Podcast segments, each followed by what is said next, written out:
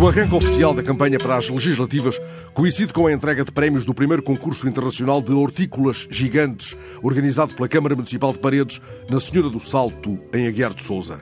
Muitos dos participantes neste concurso, intitulado O Maior da Minha Aldeia, se interrogarão sobre se será mais difícil conquistar uma maioria absoluta no Parlamento ou produzir uma abóbora de 900 quilos. Ao contrário da primeira fila da bancada de São Bento, o paradisíaco lugar da Senhora do Salto, integrado na Rede Natura 2000, reúne condições para captar o particular entusiasmo de Rui Rio, agora que a sondagem JNTSF faz agulha para uma possível inversão de tendência. Lá nas margens do Sousa, os produtores das maiores abóboras e das maiores melancias e dos maiores melões disputam o mais apetecido troféu num cenário de escarpas muito procurado pelos praticantes de rapel ou de escalada. O lugar poderá ser inspirador para o homem obrigado a reduzir um fosso, mas todos os restantes dirigentes partidários podem também colher ensinamentos no certame da Senhora do Salto. Não apenas porque ele decorre no cenário de grande riqueza ambiental, com os seus bosquetes de carvalhos e os tapetes de musgos, e sabemos que a bandeira do ambiente foi santo e senha de quase todos os debates da pré-campanha, mas porque a produção de abóboras gigantes não é propriamente resultado de um acaso, mas de uma estratégia.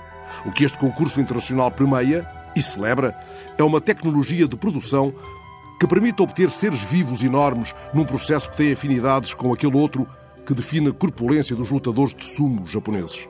A nutrição das plantas que produzem estas enormes abóboras baseia-se num composto de matéria orgânica e estrume. O estrume, há dias chamado a um debate televisivo por Assunção Cristas. Esse estrume é aplicado no solo muito antes da colocação da planta, ajudando a promover o seu crescimento vegetativo. Segue-se um longo processo que passa, em dada fase, pela retirada de todas as flores femininas, o que não deixará de desassossegar alguns setores do espectro, e passa-se por um momento a que os técnicos chamam capar a abóbora. Estão ainda as escarpas da Senhora do Salto associadas a uma lenda segundo a qual um cavaleiro se livrou de uma queda fatal durante um salto no abismo. Lá onde ainda hoje se avista o falcão peregrino e a andorinha das rochas, invocou o cavaleiro a proteção da Senhora do Salto. Não deverá António Costa tomar como desprezível esta indicação no novo contexto em que as sondagens sublinham um aumento de indecisão nas hostes socialistas num quadro de inversão de tendência. Ora, abóbora, pensará ele, se a sua secreta fasquia visava o absoluto gerimum. De qualquer modo, com ou sem ajuda da Senhora do Salto, os dados disponíveis asseguram que ele vai conquistar o prémio O Maior da Minha Aldeia.